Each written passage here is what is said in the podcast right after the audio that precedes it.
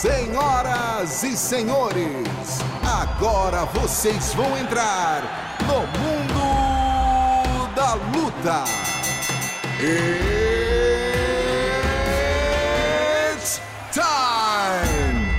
Salve, salve galera! Sejam muito bem-vindos a mais uma edição do podcast Mundo da Luta, o seu podcast especializado em esportes de combate. Eu sou Marcelo Russo, editor do Combate.com, e estou aqui com dois camaradas meus da editoria do Combate.com e também do canal Combate. Vou começar por ela, porque eu já não aguento mais olhar para a cara dela. Foi a semana inteira gravando Giro Combate e agora está ela aqui no podcast novo. Larga do meu pé, Anaísa. Tudo bem com você?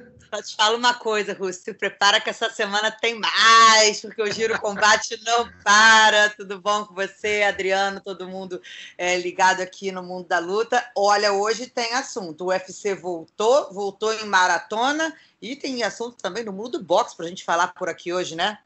Exatamente. Vamos guardar um pouquinho da surpresa só para o terceiro assunto da semana. Vou agora dar o, cumprimentar meu camarada, meu fiel parceiro aqui das, primórdios do combate.com, Adriano Albuquerque, o reverendo. Tudo bom, meu amigo? Tudo bem, Rússio? É, oi, Rússio. Oi, Anaísa. Oi, ouvintes do Mundo da Luta. Sempre bom estar falando com vocês, ainda mais depois da volta aí dos combates do UFC. A gente tem muito assunto, com certeza. Exatamente. Para quem não conhece ainda o esquema do podcast Mundo da Luta, a gente tem sempre três episódios, três episódios não, três assuntos principais e depois a gente entra com o nocaute da semana, a finalização da semana e a vergonha da semana. Primeiro assunto dessa semana não podia ser outro, a volta do UFC.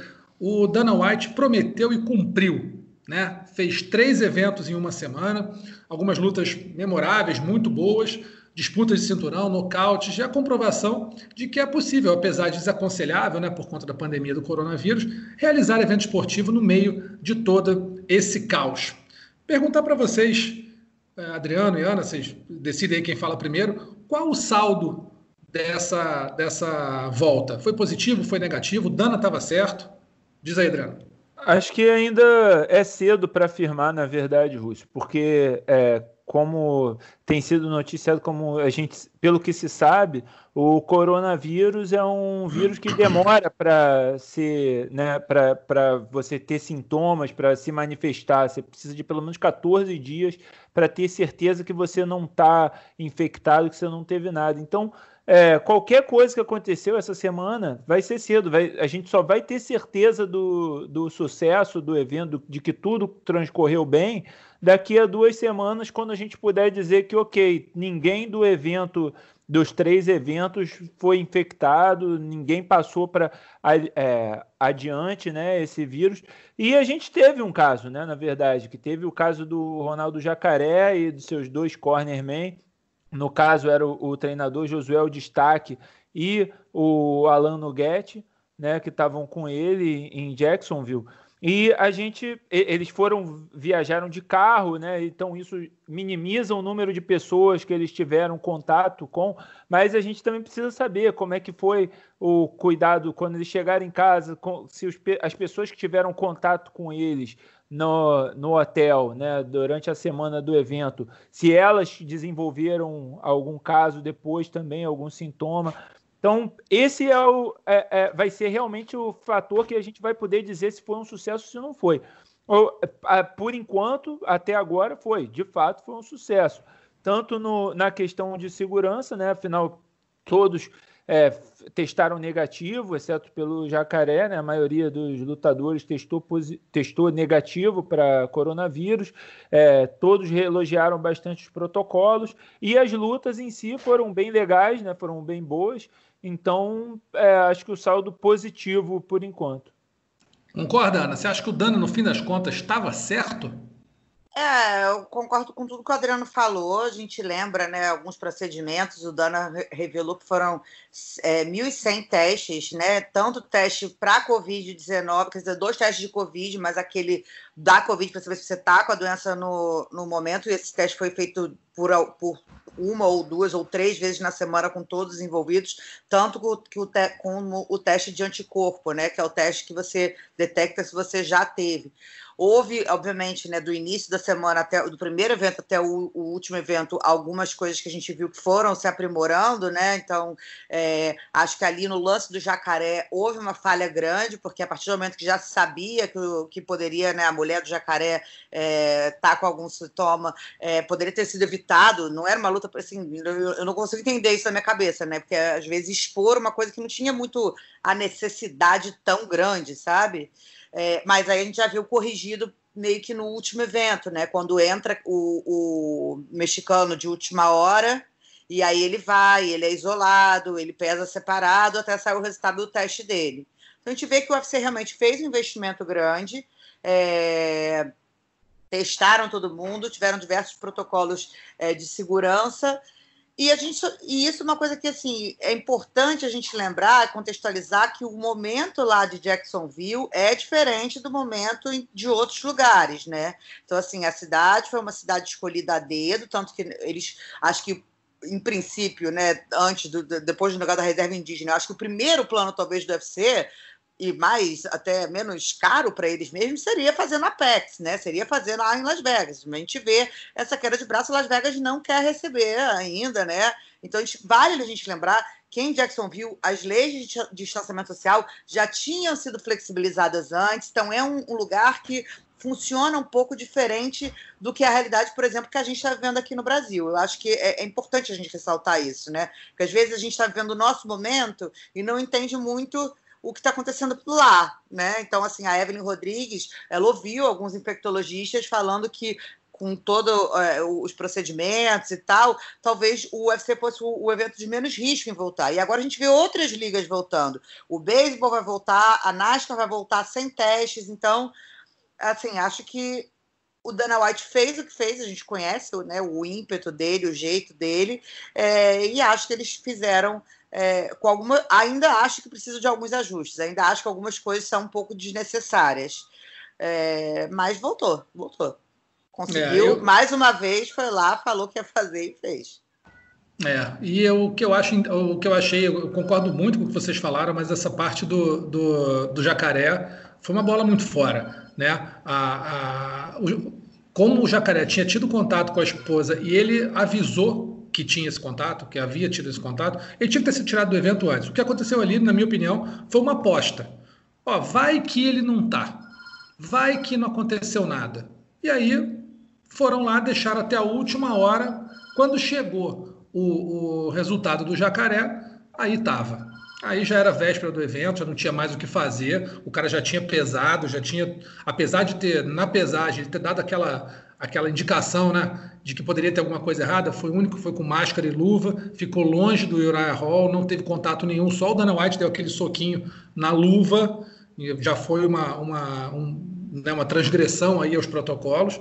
E depois mas... ainda deu um abração na Michelle Watterson. Michelle Watterson. Não, e a, além de dar soquinho em todo mundo. É, não. Soquinho foi com todo mundo, e abraço nela, enfim, foi, foi, foi uma, uma, uma, mini lambança ali, é. que poderia ter tido consequências. A gente nem sabe ainda se, se, essas consequências vão aparecer. De repente, é bom ficar de olho se a, se a Michelle Watterson vai aparecer, se algum outro lutador que fez o soquinho ali vai aparecer, porque né, o risco aumentou muito por conta dessa aposta do UFC. Fora isso, eu concordo com vocês em gênero, número e grau. Acho que é, o Dana White fez acontecer, gastou o que tinha que gastar, né?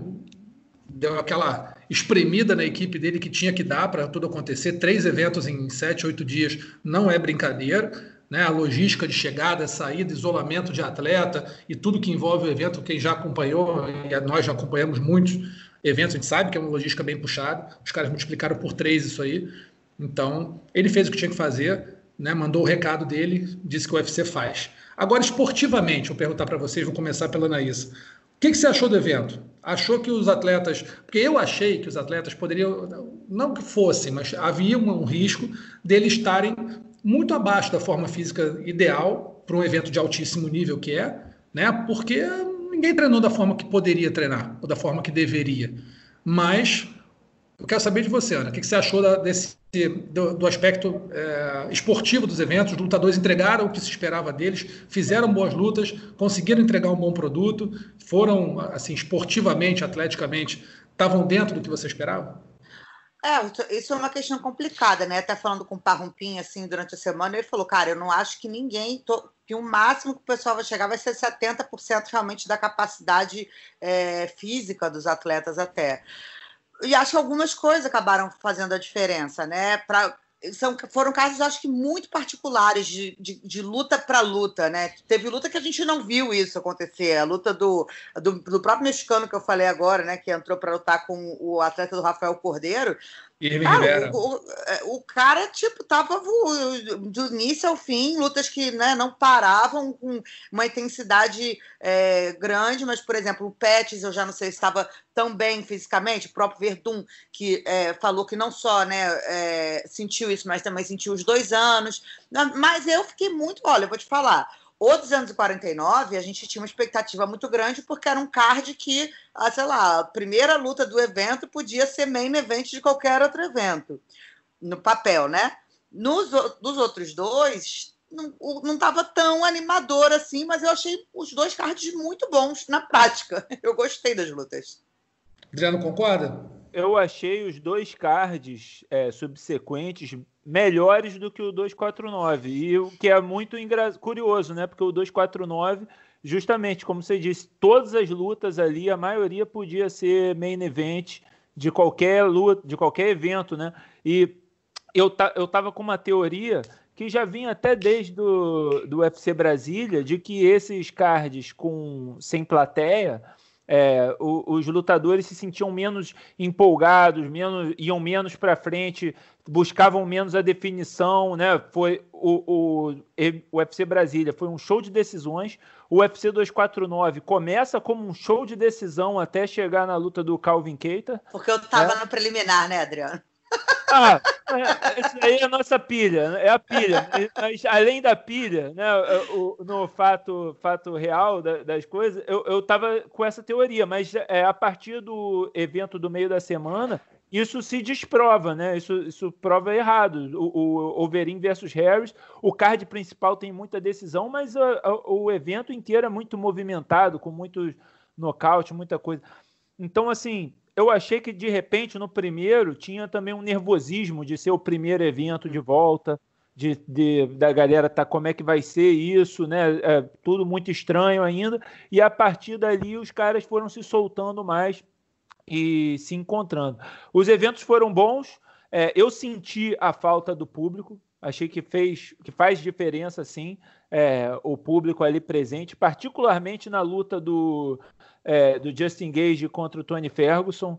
É, era uma luta assim que foi muito boa, foi muito empolgante, os caras indo para cima, mas que você sentia um pouco, eu pelo menos sentia um pouco a falta da urgência da torcida, né, daquela vibração da torcida, dessa empolgação da galera ao redor.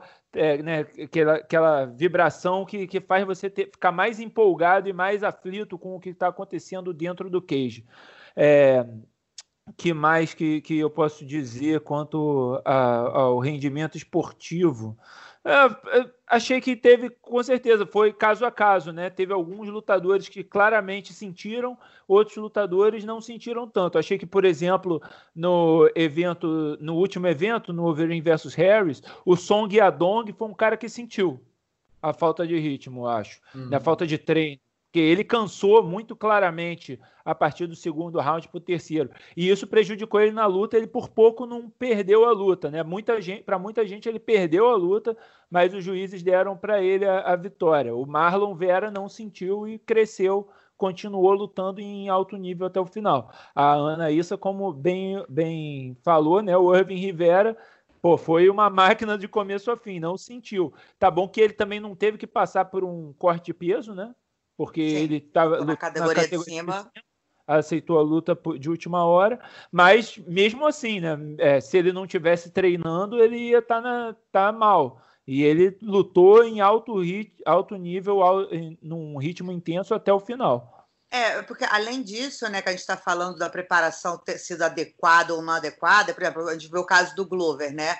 É, o Glover, ele teve a sorte, entre aspas, de é, o, o, cara que estava com ele era um garoto da seleção é, da República Dominicana de boxe, então assim foi um cara que um sparring que acabou ajudando, né? A gente viu muita gente, a gente sabe que o tempo normal, normal que as pessoas pegam a luta são de um camp de três meses mais ou menos, né? De dois a três meses o camp. Teve gente aceitando luta com três semanas, né? Então, por mais que você tenha a memória natural de luta, de técnica, é, muito adversário trocado, muito, né? Porque assim, o que, que aconteceu? Os matchmakers eles tiveram que montar um quebra-cabeça, né? Com aquela, com é, transformar os cards, né, que já estavam montados em outros cards com pessoas que só poderiam estar nos Estados Unidos. Então, muita gente teve adversário trocado, sei lá, quatro vezes do adversário original para que ele já estava treinando anteriormente. Então foi meio confuso, assim, por isso que eu falo. Eu, assim, acho que também temos que fazer uma meia-culpa, é, uma meia-culpa não, mas assim, temos, te, temos que, na hora de analisar também as performances, isso tem que ser levado em consideração, sabe? Com certeza. E, e, e o Ferguson, por exemplo, o Tony Ferguson, ele pode negar o quanto ele quiser, porque ele é maluco, ele, ele é, leva tudo, a, a, responsabilidade por tudo, mas com certeza o lance dele ter se preparado para o Habib, a luta ter caído, ele ainda ter mantido o corte de peso, peso e aí voltado para enfrentar o Justin Gage algumas semanas depois, com certeza isso afetou ele. Ele foi, ele lutou, é, é, né, foi valente, aguentou muita porrada, mas ele não foi o, o, Tony Ferguson, eu achei assim, ele não teve o mesmo rendimento que ele teve em outras lutas, né? Tanto que tanto é que ele é um cara que costuma crescer durante a luta e achei que ele também foi um que diminuiu a, conforme a luta. Claro, muito mérito do Gage, mas também acho que como um efeito do, da, das incertezas de todas as reviravoltas que tiveram é, entre a luta ser marcada contra o Habib e a luta se materializar contra o Gage.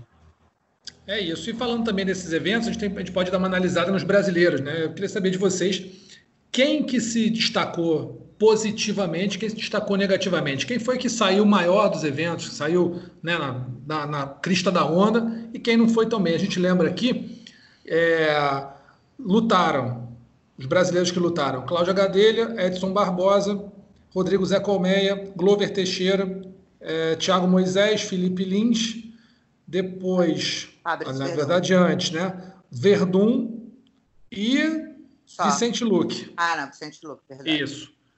Fazendo apanhado dessa galera aí, quem vocês acharam que se destacou positivamente, quem se destacou negativamente? Não, eu, eu vou até deixar a Ana comentar primeiro, assim, vou passar a bola para a Ana, mas eu só queria, antes dela dizer, já dizer que assim, o saldo é positivo, claramente, né? Porque foi 5 a 3 para o Brasil, né? Os brasileiros, mais brasileiros venceram do que perderam. Então, é, isso a gente já pode dizer, o saldo foi positivo para o Brasil e, e, naquela, naquele placar lá do esquadrão brasileiro contra o mundo, o Brasil abriu uma folguinha aí com, esse, com esses eventos, né, Ana? É, e né, lembrando que a luta do. As três lutas que. Quer dizer, não, duas lutas. Na verdade, as três. Olha, eu confuso aqui. Mas a do Verdun, a do Felipe Lins e a, e a do Edson Barbosa foram decisões, e decisões que a do Edson a mais polêmica de todas, mas as outras duas também é, foram decisões bem apertadas. Verdade. E aí, por outro lado, da Claudinha apertada por outro lado, né? Na verdade, a decisão por outro lado. Mas eu acho que, sem dúvida, o Glover foi o grande nome do Brasil nesses eventos todos, né? Porque estava lutando uma luta super importante para a categoria dos meio pesados. É, muita gente, até ele brincou no final, né? Tipo, nada mal para um vovô aqui, falou do Rock Balboa, porque ele era o azarão, né, lutando contra o quarto do ranking. É, o Anthony Smith é, é, um super lutador, muito. É, e, o, e, o, Glover, cara, o Glover ali depois, a partir do segundo round, ele né, passou o carro, atropelou o Anthony Smith, até é, a gente sabe, o próprio juiz né, foi pedir desculpas, porque talvez a luta poderia, em alguns momentos, sim, ter sido interrompida. Eu acho que não precisava aquele desgaste todo, justamente, até por conta das condições, entendeu, gente? Sei lá, acho que nesse momento isso também precisa ser levado em consideração na arbitragem. Não sei se, se eles estão tendo algum tipo de, de, de orientação nesse sentido, mas eu achei que foi castigo, eu achei que foi castigo desnecessário, né? Já estava abrindo mais um 10 a 8 ali quando, quando finalmente a luta parou e já estava muito sangue, então tipo, fiquei ensaboado, então talvez ele, o Glover não conseguisse pegar, então talvez fosse um castigo maior para Anthony Smith. Enfim, o Anthony Smith falou que não, mas o lutador sempre fala que não, né? Mas eu acho que ele sai, abriu bem grande vantagem. É... Gostei de observar o Thiago Moisés é, pela inteligência de corner. Achei que assim, isso é uma coisa que tem ficado muito clara nesses eventos que a gente tem feito. Até tenho brincado tem facilitado o trabalho do comentarista. Porque você ouve o corner muito, né? Muito. Então você vê gente que faz exatamente o que o corner manda, como o Thiago Moisés fez. Cara, vai para derrubar, quedar e pegar. É isso, não deixa ele crescer foi lá, liquidou a fatura no segundo, como a gente vê, foi o caso do, do Derry Elkins. O Derry Elkins, na verdade, fez exatamente o contrário do que o Corner estava pedindo, né? Acabou uh, se perdendo na luta. Então é interessante a gente ver isso nesse, nesse novo formato, nesse, novo normal do UFC, de estar sem público e você escutar mais os corners, a Carla Esparza falando que acabou influenciada ali dentro, né, é, do octógono por conta da transmissão, do Cormier falando. Mas acho que assim, então o meu grande destaque vai para o Glover Teixeira, porque acho que ele tirou muita onda nesse, no, na luta contra Anthony Smith. É, o, o, Glover realmente é o grande destaque, é, é, é óbvio, o destaque óbvio. Então, é, além dele, eu vou destacar o, o, Rodrigo Zé Colmeia, né? Que foi muito bem, o garoto estreante, nem pareceu ser estreante, né? É, eu fico pensando também, outra coisa que a falta de público pode afetar é esses caras não sentirem que estão numa luta, que estão num evento, né? De repente sente que está num treinamento mesmo, num treino de sparring mais duro, e aí um cara, né? Eu, eu não posso falar pelo Zé Comé, porque eu, não, eu vi poucas lutas, né? Só vi essa e a luta do Contender Series, mas fica mais tranquilo para caras que às vezes de repente sentiam o grande evento é, aparecerem e lutarem bem né, na, na luta também, não só é, no treino. Né? É, eu, eu, eu, teorizava que os leões de treino teriam uma melhor chance agora. Né? É, não, obviamente não estou dizendo que é o caso do Zé Colmeia, porque eu não sei dizer, mas é, um, é uma coisa para a gente ficar de olho daqui para frente. E é, queria comentar dos brasileiros, assim, que é, achei curioso da gente ter em ação nesses três eventos o Vicente Luque, o Glover Teixeira e o Edson Barbosa, que são três caras que me passam mais ou menos a mesma vibe. São lutadores que vão para briga, vão para porrada, num, sem se preocupar muito no, nos golpes que vão tomar, levam riscos, mas que às vezes dá certo, às vezes dá errado. No caso do Glover, deu muito certo, porque eu senti que era uma luta que, era, que tinha a cara do Glover desde o começo, desde antes, assim, né? Tanto que eu palpitei que seria a vitória dele, mas eu estava achando que ele teria que levar para o chão para finalizar, e ele mostrou que realmente o trabalho de boxe com os treinadores de boxe dele, né, da República Dominicana, foi é, muito bem feito o Luke, achei que levou muito risco, ele leva muito risco de perder as lutas dele, ele tomou riscos, sofre riscos desnecessários, mas que por ele ter muita resistência e ter uma mão muito pesada, ele consegue levar e, e vencer a luta. E o Edson Barbosa, que é, né, ele fez o suficiente para vencer a luta, ele merece a, a vitória. Não posso culpar a vítima, entre aspas, aqui, dizer que, ah, não, porque é, isso daí é o que está prejudicando ele, se ele não tomasse tanto golpe, ele venceria a luta. Não, ele teria ele tinha que receber a vitória do mesmo jeito, mas ele se coloca em riscos desnecessários também. Ele tem, é, ele joga muito aberto, toma muito golpe. Tem que ser dado crédito para o Danig excelente lutador, muito bom, muito duro, bateu muito, mas você, mas era o que a gente estava falando no pré-luta, Rússio, que eu achava que baixar de peso não era o problema do Edson, não era o que o Edson precisava fazer. E ele foi muito bem, estava muito bem no peso, mostrou realmente que está mais forte do que o adversário, mas o problema dele é técnico. Ele tem que continuar trabalhando né, na defesa técnica dele, na, na, em def, defender golpe, não tomar tantos golpes, né? Que ele se coloca em riscos desnecessários. E é, nessa luta ele tomou alguns golpes muito, muito duros. Acho que ele deu os melhores golpes, ainda assim, os golpes mais duros. Mas ainda assim, é, sinto que é, o, ele ainda tem que melhorar a parte técnica e não a parte do peso. É, eu concordo com vocês que desses destaques aí, para mim, eu, eu, tirando o Glover, que sem dúvida nenhuma foi o grande destaque positivo do Brasil no evento, nos três eventos, eu acho que o Thiago Moisés merece realmente uma, um, um destaque, porque ele não encarou qualquer um, né? Ele vinha de duas derrotas e uma vitória em três lutas e pegou um cara que lutou praticamente com todo mundo, encarou o Habib, uhum. encarou todo mundo. E apesar de ter, não ter ido tão bem no primeiro round, ele conseguiu suportar o Michael Johnson no primeiro round, e no segundo foi cirúrgico, foi precisíssimo. Pegou a perna, agarrou no tornozelo. Ele foi mais ou menos como o Habib vai. Ele pegou no tornozelo e rapidamente conseguiu eh, fazer a transição ali para a chave de, de, tornozelo. Foi muito bem mesmo Thiago Moisés. Eu não esperava uma vitória dele nessa luta e ele me surpreendeu muito positivamente. Negativamente, eu vou com o Adriano e vou no Edson. Acho que, apesar do Luke ter né, tomado muito golpe, a gente já vinha falando isso, o estilo dele é que ele, é, sei lá, toma 100 golpes, dá 105 e acaba ganhando a luta, mas o, o Edson, eu esperava mais dele.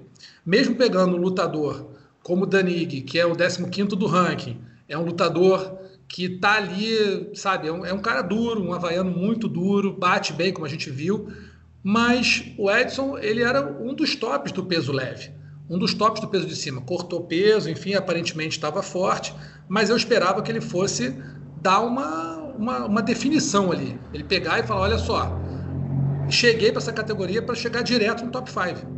E não foi o que aconteceu. O Edson, ele, ele fez, uma, fez uma atuação equiparada ao Danig, sendo um cara muito maior, um cara com muito mais força, né? E que o próprio Danig falou, quando eu soube que ia lutar com ele, pô, fiquei com medo. Pô, vou, vou lutar com um monstro.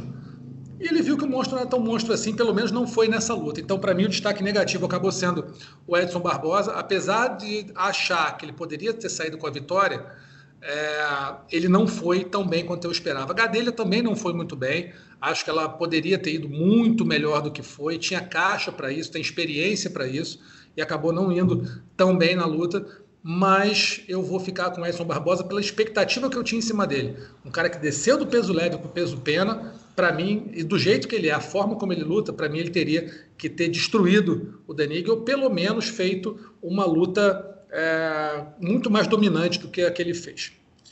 Algo mais a acrescentar aos eventos, amigos? Não. Não, né? Pois é. Então vamos para o segundo assunto, que é um assunto polêmico aqui. Está todo mundo falando nessa semana de John Jones contra Francis Ngannou. Parece que o John Jones mais uma vez está no centro dos holofotes aí, né? Dessa vez por conta de um assunto esportivo, não mais as bagunças dele fora do octógono, que de certa forma é até meio surpreendente. O campeão dos meio pesados do UFC número um do ranking peso por peso, se mostrou interessado em encarar o gigante camaronês Francis Ngannou. E os dois já começaram com as suas trocas de provocações aí nas redes sociais. Eu quero saber o seguinte: primeiro, vocês acreditam que essa luta vai sair do papel?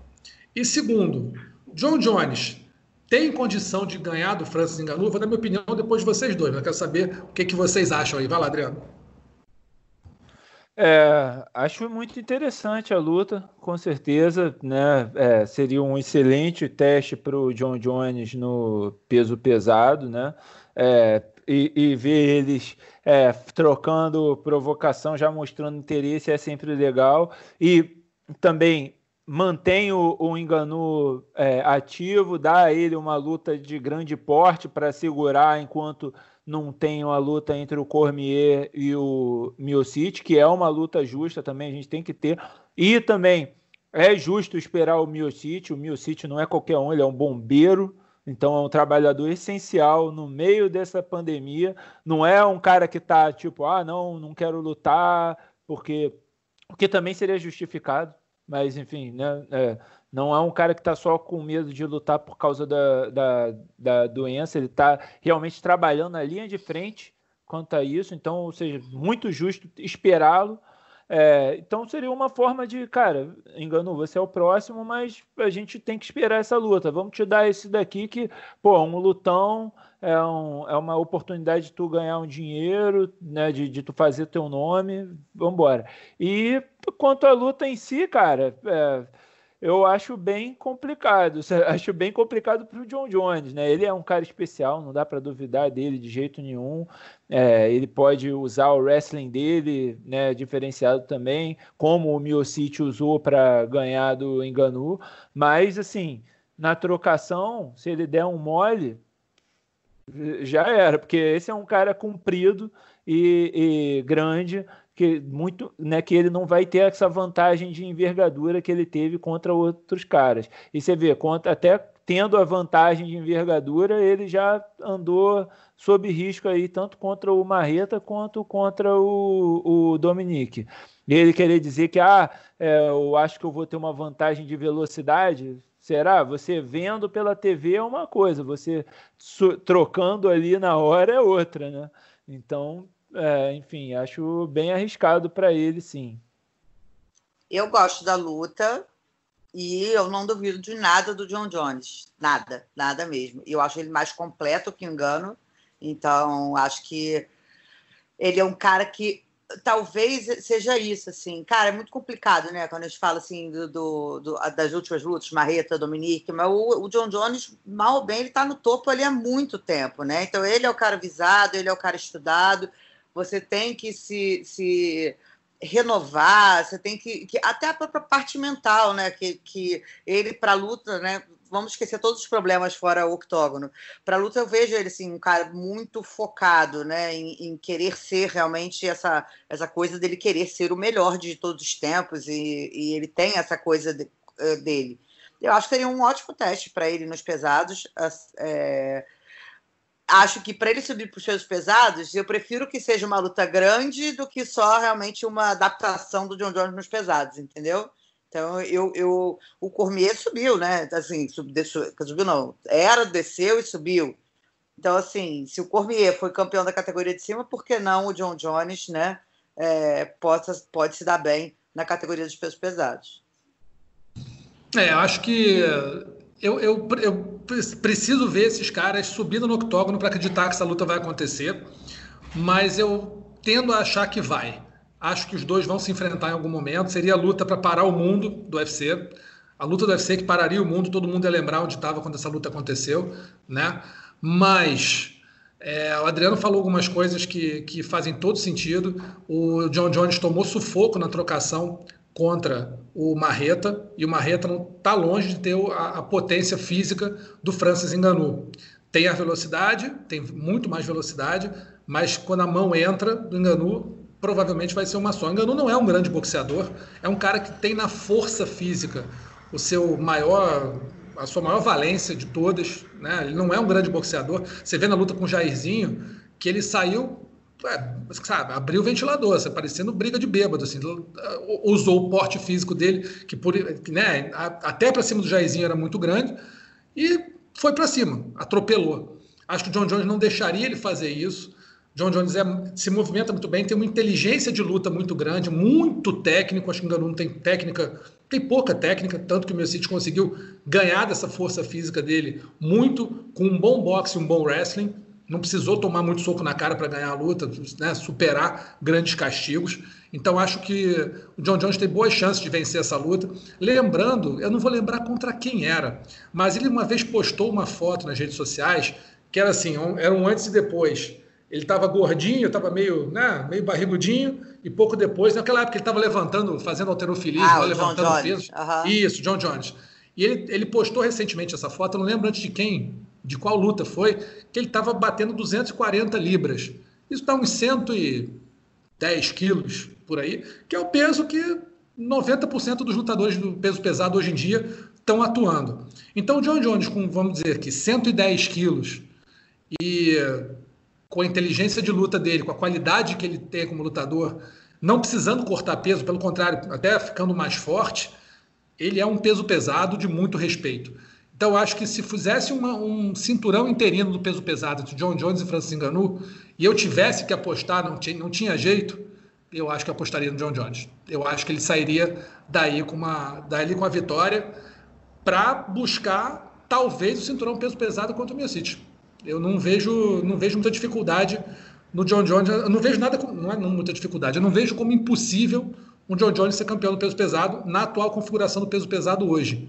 Né? Uma categoria rasa, com muitos veteranos, caras que não são muito atléticos, e ele chega ali é, voando fisicamente, voando tecnicamente, com um, uma confiança brutal e sendo o grande nome da organização, sendo aquele cara que todo mundo, em determinado momento, vai ter medo de lutar. Não vou dizer medo, assim, ah, aquele medo de apanhar, mas medo de perder para ele. O que, que esse cara vai trazer que ninguém ainda conseguiu é, decifrar? Então eu apostaria no John Jones nessa luta. Não sei. Vocês acham, vocês faz, arriscariam uma aposta aí, ganha ou perde? Não, é impossível. que a luta poderia acontecer? É impossível nada é, Rússio. E claro que é, não dá para duvidar do John Jones, como a Ana disse. Nunca vou duvidar do John Jones. Mas se eu fosse apostar, eu ia apostar no Enganu, porque provavelmente ele seria zebra, então eu ganharia mais dinheiro. e tem uma chance boa de nocauteá-lo. E outra coisa, é, duas outras coisas. Uma que, é, como eu disse, uma coisa é você ver ele dizer que ele não é tão rápido. A segunda é você estar tá lá e, e, sentir a velocidade dos golpes. Tenho certeza que o Jairzinho achou que ele não era tão rápido e tomou aquela mãozada lá. E olha aquela mãozada que ele deu no Overin. Ah, aquilo ali é lento. Aquela mãozada dele é lenta. Pô, o negócio faz levantar vento a, a mão dele. E dois, ele é, teve no podcast com o Mike Tyson e eles divulgaram lá um videozinho do Mike Tyson dando umas dicas para o Enganu. Então você imagina o Enganu com aquele tamanho, aquela potência e começando a aplicar dicas de Mike Tyson. Claro que foi só uma dica ali do lado, assim, mas vai que eles formaram uma amizade, um link, uhum. e ele vai lá treinar com o Mike Tyson para valer. Aí, meu irmão, aí segura, bicho. Mas o Adriano, eu, tô, eu consultei aqui as casas de apostas. Na verdade, o Enganu está saindo como favorito. Ah, então, então eu vou apostar no John Jones. Eu vou apostar no John Jones. Bom, eu vou de John Jones, gente, desculpa. Mas eu acho que ele é mais completo, teria mais armas, evitar. É, acho que ele conseguiria evitar a mão pesada do engano e acho que ele tem mais armas. É, até para quem sabe finalizar ali no ground and pound, não sei. Eu, eu confio no John Jones nessa vitória. É, eu acho que ele é, eu acho, eu acho que ele ganha mas não com tanta convicção assim. É claro que a vitória do Enganu pode ser e, e não, não, pode ser descartada e também não pode ser surpreendente, né? Mas a gente já lembra que o Enganu pegou aí caras muito bom calibre no, no, peso pesado e não se deu tão bem assim. Tá bom, nocauteou o Overin com um dos nocautes mais brutais aí que eu me lembro. Né? A cabeça do Overin só não voou porque estava muito bem colada no pescoço, mas é, nocauteou o Caio Velasquez, numa situação talvez meio nebulosa, né? A mão pegou, o joelho virou, ninguém sabe direito, mas o fato é que nocauteou, nocauteou o cigano. Então é um nocauteador, mas John Jones é outro, é outro animal, né? Outra, outra espécie. Até o próprio John Jones falou isso. Não, não falou, ah, você achou muito normal? O John Jones falou, ah, peraí, eu não sou qualquer um.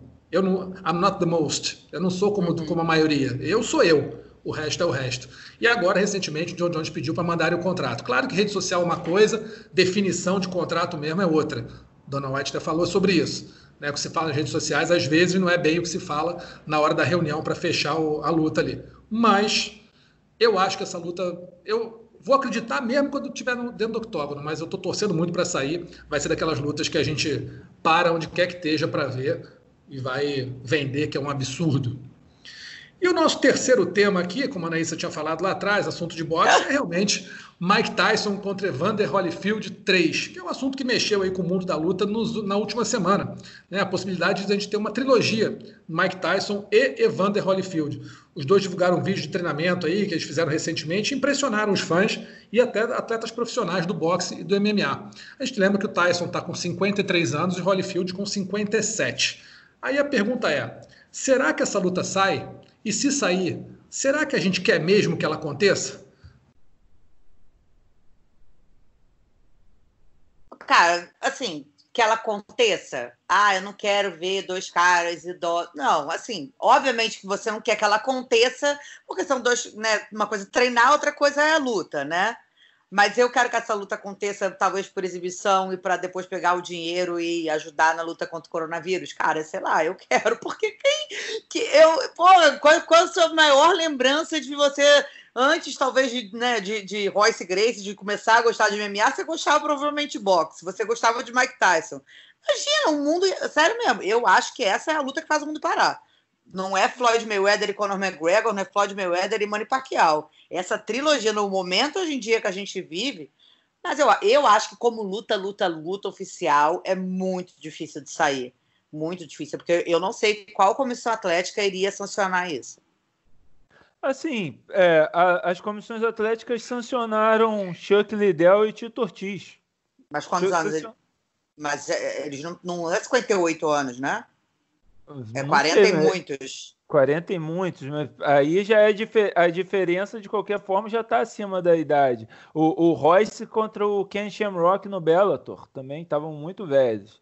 Também já estavam, acho que na, na, casa dos 50 os dois. Então eu não, não duvido que, a, que uma comissão atlética é, top né? Até porque pode ter dinheiro envolvido, pode ter interesse envolvido, várias coisas. Eu não duvido que top. Eu acho assim, não conta como uma trilogia. Não pode contar como uma trilogia. Os caras não estão mais no auge. O que contou como uma trilogia foi na foi, foi as lutas que contaram foram as duas dos dois no auge. Agora seria como a Ana disse, uma exibição né, se for uma exibição é, pra, por, com fins, com fins para doar, né, pra, de, de caridade, para doar para contra a luta, porra, eu sou totalmente a favor e até gastaria dinheiro por causa uhum. disso, para ajudar o, o, lance. Seria uma coisa que valeria a pena, seria bacana. Agora, né, realmente, é, e, e, acho, e eu acho até mais interessante isso, né? O pessoal tem visto os vídeos do Tyson treinando e, pô, quero ver ele lutar de novo. Eu não queria ver ele lutar contra um garoto agora, entendeu? Sim. Porque acho que ele ia ser obliterado e as pessoas estão aí enganadas pelo vídeo dele fazendo manopla, achando que ele teria caixa.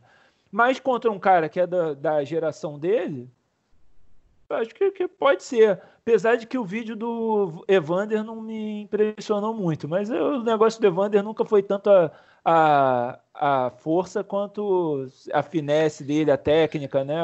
enfim, movimentação. Ah, e, e, até porque, né, eu acho que é uma luta, é uma rivalidade que mexe com o imaginário todo por conta da história da orelha, por conta da história né, da segunda luta. Depois a gente lembra que até teve um comercial nos Estados Unidos que ficou super famoso é, por mostrar como é que o Holyfield encarava, né? Encara esse lance todo, porque o Holyfield ia no Natal, eu não lembro de quem era o comercial, mas ele ia no Natal é, não, era o Mike Tyson, né? Ia no Natal. Não lembro quem que, que tocava na campainha e dava uma orelha de presente. A gente ri, mas assim, eles levam numa boa a situação como um todo, porque virou uma coisa até de marketing, né? É, a gente viu os memes, né? Agora com o negócio da máscara, o, o, o, meme que ficou circulando, que muito obrigada, Mike Tyson, que eu não tenho como colocar a máscara do Holyfield. Aí o Holyfield depois já foi nas redes sociais para falar: não, eu tenho orelha assim. Cara, assim, você vê o quanto já mexeu nesse momento só o burburinho dos dois treinando, né? O quanto já não mexeu com, com todo mundo comentando isso, o vídeo circulando na internet. Então, eu acho que, assim, jogada de marketing para talvez arrecadar fundos, eu acho que seria uma coisa. Porque eu acho que o mundo para para ver, gente. Eu acho que o mundo para para ver. A reação na rede social já mostra que o mundo para para ver, né?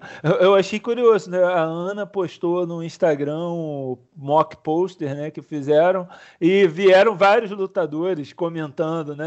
É, é para valer, vai rolar mesmo. É. Você vê que o pessoal está realmente é, interessado, ia movimentar bastante. É mais engraçado que eu postei porque eu recebi no, no WhatsApp e aí o, o dono do pôster foi tão comentado esse pôster que o dono do pôster me achou e foi falar: Oi, você pode dar um crédito que o pôster. Falei, claro, muito bom, valeu. Não, pois é, eu acho que essa, essa luta, é, claro que ela é icônica, claro que, que seria interessante ver, mas aquilo, né? Quando a gente vê um, um, um, treino do Mike Tyson ali, um vídeo de, sei lá, 30 segundos, 20 segundos, dele realmente arrebentando a manopla. Vê o Holyfield puxando um ferro ali que poucos homens no mundo puxam, ele com 58 anos está puxando. Beleza, acho sensacional. Agora, botar isso numa luta, tá bom que os dois são ex-profissionais e sabem muito bem o quanto cansa lutar boxe. Lutar boxe cansa demais Né? Você fazer um round, quem não está preparado, num round morre, cansa, acaba no gás.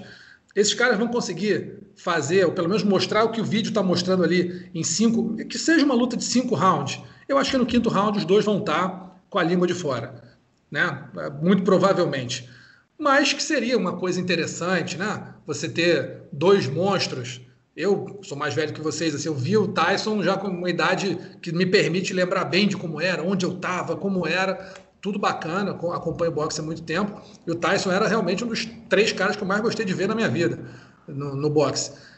É realmente um negócio atrativo. E aí eu vou levantar até uma bola aqui, que me veio agora à cabeça, que assim, os, os grandes ícones dos anos 80 e 90 continuam batendo bolão, né, Adriano? Você vê o Michael Jordan com, com o Last Dance aí, com a, o documentário né, que todo mundo está falando desse documentário, está movimentando noticiário de basquete no mundo inteiro, está salvando as editorias de basquete aí pelo mundo afora. Você vê o Mike Tyson com cinquentão aí também, né, entrando numa de voltar a lutar e está todo mundo falando do cara. Sinal que a geração ali que nasceu nos anos 70, início dos anos 80, né, ainda tem uma forcinha aí de, de uma, uma, memória que, né, afetiva bem bacana e consegue movimentar aí a roda dos negócios, né? Ah, agora só está faltando a geração 80 do Flamengo voltar a campo aí, né? Fazer um especial aí, um documentário aí sobre 87, de repente, a última dança, né?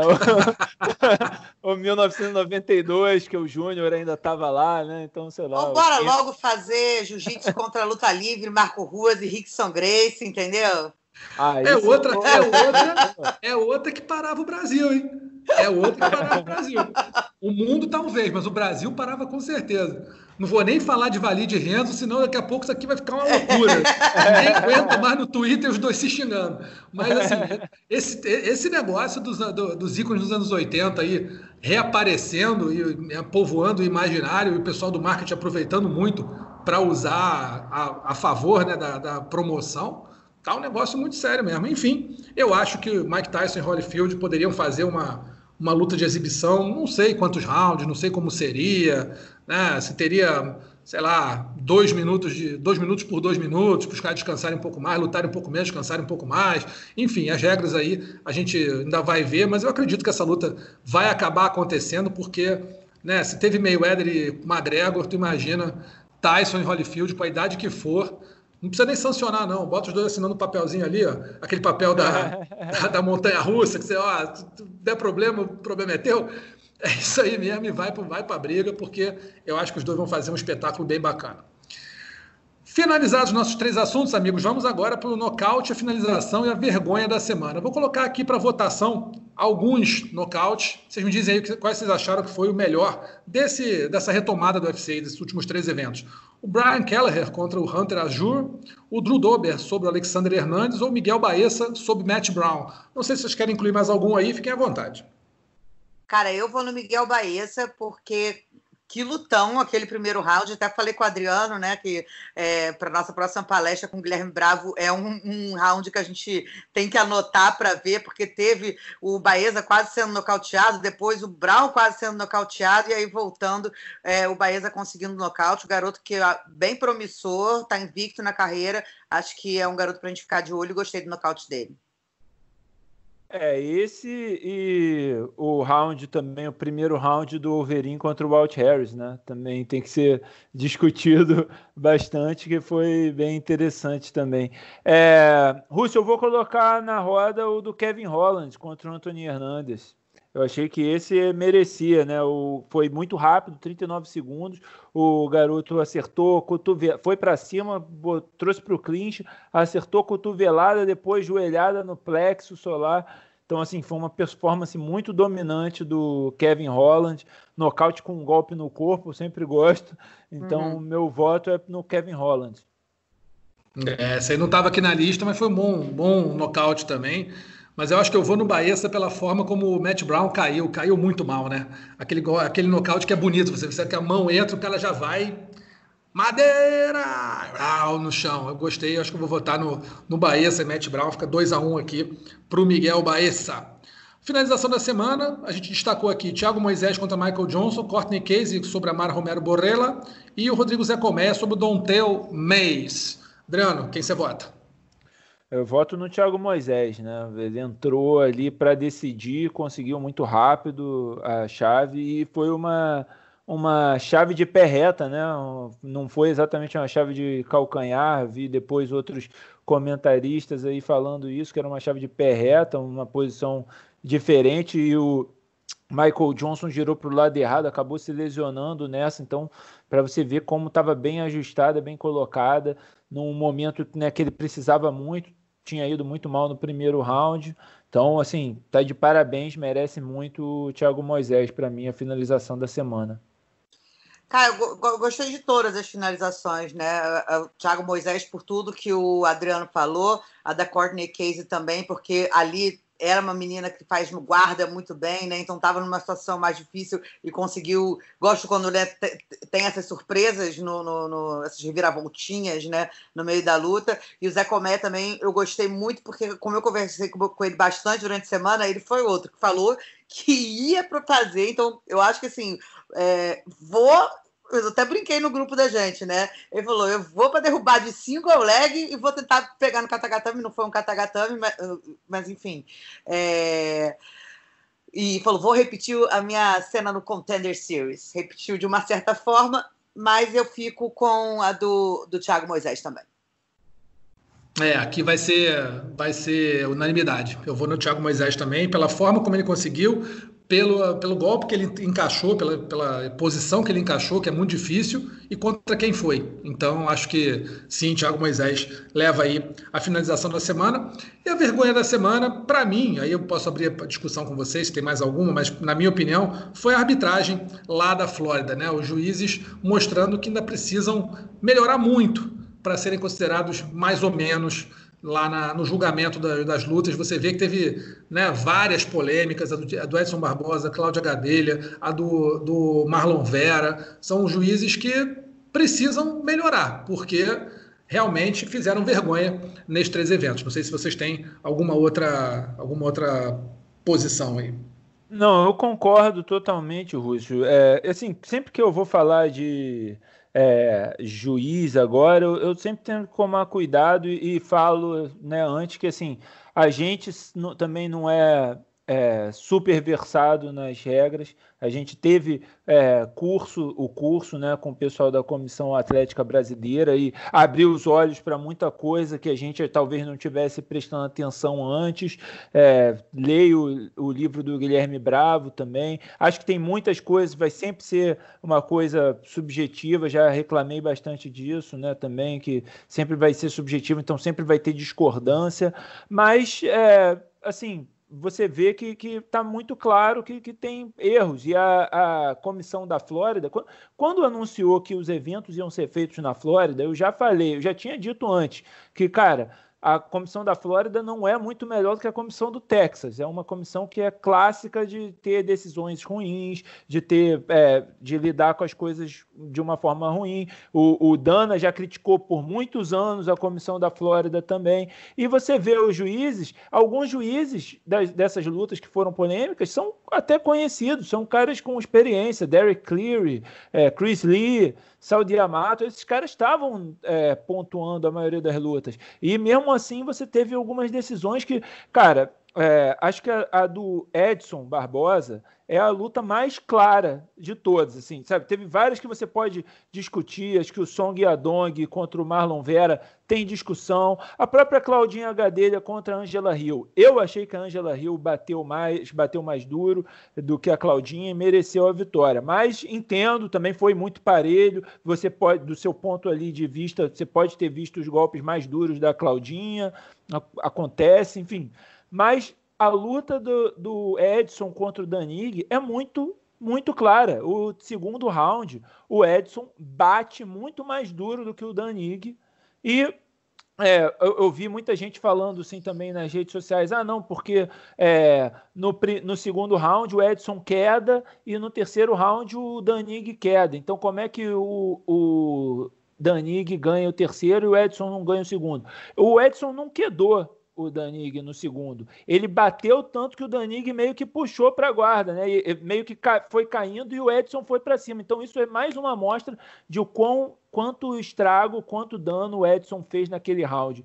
E ganhou para mim. E acho que o Edson teve mais perto de ganhar o terceiro do que de perder o segundo. Acho que a vantagem do Edson, para mim, é clara no segundo, e no terceiro, o, o Danig tem uma queda de impacto, né, que não é uma queda simples, não é uma queda de grau 1, é uma queda de, sei lá, grau 2, grau 3, vale o ponto. Só que ele faz essa queda com 1 minuto e 20, 1 minuto e meio e não faz nada por cima. E ele está até ali tomando os golpes mais duros do round. O Edson está batendo nele duro e está dobrando ele. Então, assim, eu acho que o Edson, talvez até. É, eu acho que é discutível se o Edson perdeu o terceiro. Perdeu porque o cara ficou mais tempo por cima, quedou. Ok, mas eu acho até que tem argumento para o Edson ter vencido os três rounds e não perdido dois rounds. Então, assim, é, acho que foi muita, foram muitas lambanças. A gente teve várias decisões durante todo o fim de semana que podem ser apontadas aí, né? Até decisões que terminaram sendo acertadas, mas que é, teve uma decisão dividida ali que, ué, como é que você viu? Não, e o, tri, o 30-27 do Arlovski, gente? Exatamente, 30-27 do Arlovski. Dois caras deram 30-27 para o Arlovski, né? Sendo que o, o Felipe Lins ganhou o primeiro round com muita clareza. Enfim, então, com certeza foi uma. Achei que passaram vergonha esse fim de semana. Eu só vou numa. Concordo, mas eu vou numa vergonha que não é vergonha. Talvez uma vergonhinha, assim.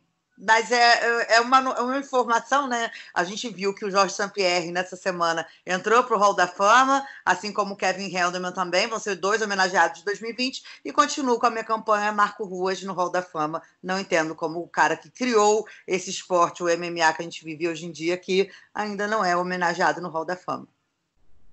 É, eu também acho. Acho que ele, como, como né, campeão do UFC 5, UFC não, 7 o UFC 7 já merecia, por ter sido campeão, ser cogitado. a forma como foi, o que representou, acho que ele representa. Mas o problema é que eu acho que os americanos acham que ele. Não acho que ele representa tanto assim. Eu acho que a gente tem essa, essa visão e os americanos não. Os americanos tem... que. Mas é fato, né? É fato, mas assim, aquele negócio, né? enquanto o leão não sabe falar, quem conta a história é o caçador. Então, para mim, é vai ser vergonha. Pronto, uhum. mudei já de ideia. Falei que era é. vergonha, não. Para mim, vai ser vergonha. É, não, para explicar, né? Você acha, você diz que é uma vergonha até agora não colocarem o Marco Ruas no Isso, Carro da, Fama. da Fama. Sem, sem, relação com eles terem Não, é, não, sem relação nenhuma. É só porque eu, sempre quando anunciam eu fico na expectativa, entendeu? Claro, claro. Então, não, essa é a sua vergonha da vida, né? Toda semana vai ser sua vergonha. É não é mais vergonha eu da semana. Eu vou conseguir! Ele vai me agradecer na hora do discurso, tá? Vamos ver. Não duvido, não. Duvido mais de nada. Mas é enfim, então tá aqui. Ah, justíssimo, sem dúvida, sem dúvida. Então a vergonha da semana aqui por 2 a 1 um, arbitragem da Flórida, mas registrada aqui a vergonha. Volta a fama para o Marco Ruas, Diana Issa. Amigos, a gente vai encerrando aqui o podcast, agradecendo novamente a todos vocês em casa aí, fiquem em casa, cuidem-se e acompanhem aqui o nosso, nosso bate-papo sobre o que aconteceu na semana no MMA e também no boxe, enfim, nos esportes de luta. Adriano, mais uma vez obrigado aí. Semana que vem, estamos aí, né? Estamos, estamos aí na expectativa para ver se sai esse evento de 30 de maio também, né? É isso aí, vai sair. Acho que sai. Não sei se vai ser Las Vegas, mas é Las Vegas ou Arizona. Mas que sai, eu acho que sai. Vamos ver. Semana que vem a gente Onde vai comentar for. mais sobre ele. Onde for. Não é isso? Para que tem nada, Russo. Quinta-feira eu te vejo no giro, sexta-feira, tá bom, querido? Naíssa, me esquece, Naíssa. Te aguardo no Giro Combate dessa semana. Estaremos lá então no Giro Combate com a Anaísa. Vocês vão cansar de ver nossa cara aí e ouvir nossas vozes. Obrigado, querida. E é para você que acompanhou aqui o podcast, lembra que pode baixar, ouvir no combate.com, baixar para ouvir em casa quando está fazendo seus afazeres aí, e também ouvir no Google Podcasts, Apple Podcasts ou, Apple, ou Pocket Casts. Pode baixar também de lá e ouvir a hora que você quiser, tá bom? Um grande abraço para todo mundo, até semana que vem. Tchau, tchau. Finalizado. Semana que vem tem mais Mundo da Luta.